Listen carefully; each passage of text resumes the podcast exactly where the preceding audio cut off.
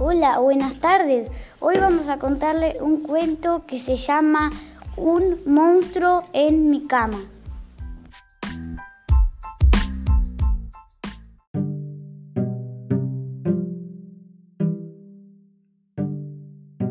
Me llamo Hugo. Estoy solo en mi cuarto y he oído ruidos debajo de mi cama. Creo que hay un monstruo escondido. Tengo miedo, tengo mucho miedo. No me atrevo a moverme si no me muevo. El monstruo pensará que no hay nadie a quien atacar.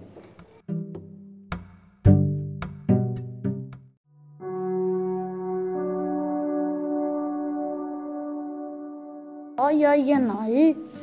¡Ay! Lo sabía. El monstruo me ha hablado. Tengo ganas de gritar para que vengan mis papás. Pero el monstruo me atrapará antes de que les dé tiempo de a llegar. Mejor me quedo calladito. Igual cree que no hay nadie y termina marchándose. Por favor, ¿me dejas meterme en tu cama?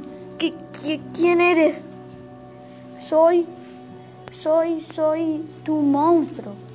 Yo no tengo a ningún monstruo, le responde aterrado. Por favor, déjame que me meta, meta en tu cama. Me sudan las manos, me da mala espina que sea un monstruo tan educado. ¿Por qué quieres meterte en mi cama? Porque tengo miedo. Casi me atraganto con la saliva. Los monstruos no tienen miedo, son ellos los que dan miedo a los demás, le replico. Pues yo sí tengo miedo. Tengo mucho miedo. Empiezo a sentir lástima de él. En realidad lo comprendo muy bien porque también yo tengo mucho miedo. ¿Y por qué has venido entonces? Le pregunto todavía con desconfianza. No, no lo sé. ¿Tú sabes? Doy un respingo en la cama. Esa sí que es buena. Tengo yo que saber por qué ha venido un monstruo a mi habitación. Claro, tú me has creado. ¿Pero qué dices? Estás charlado. Es la verdad.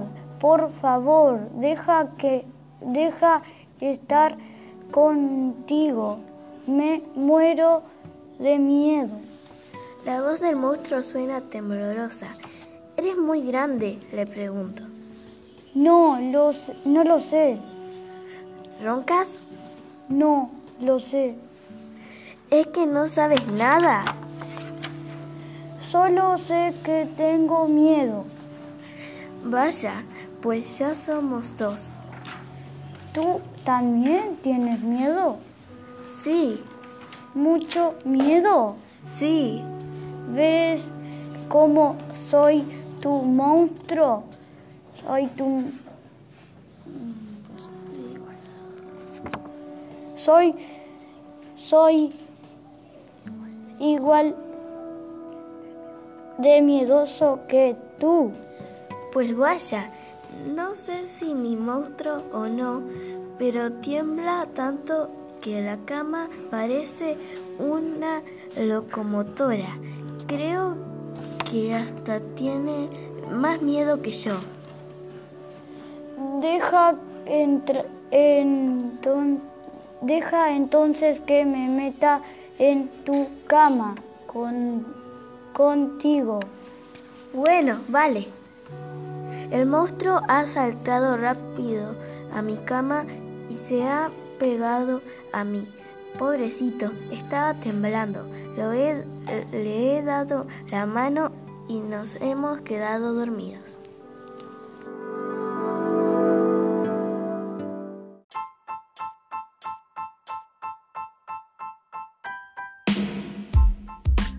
Con este cuento trabajamos la emoción miedo.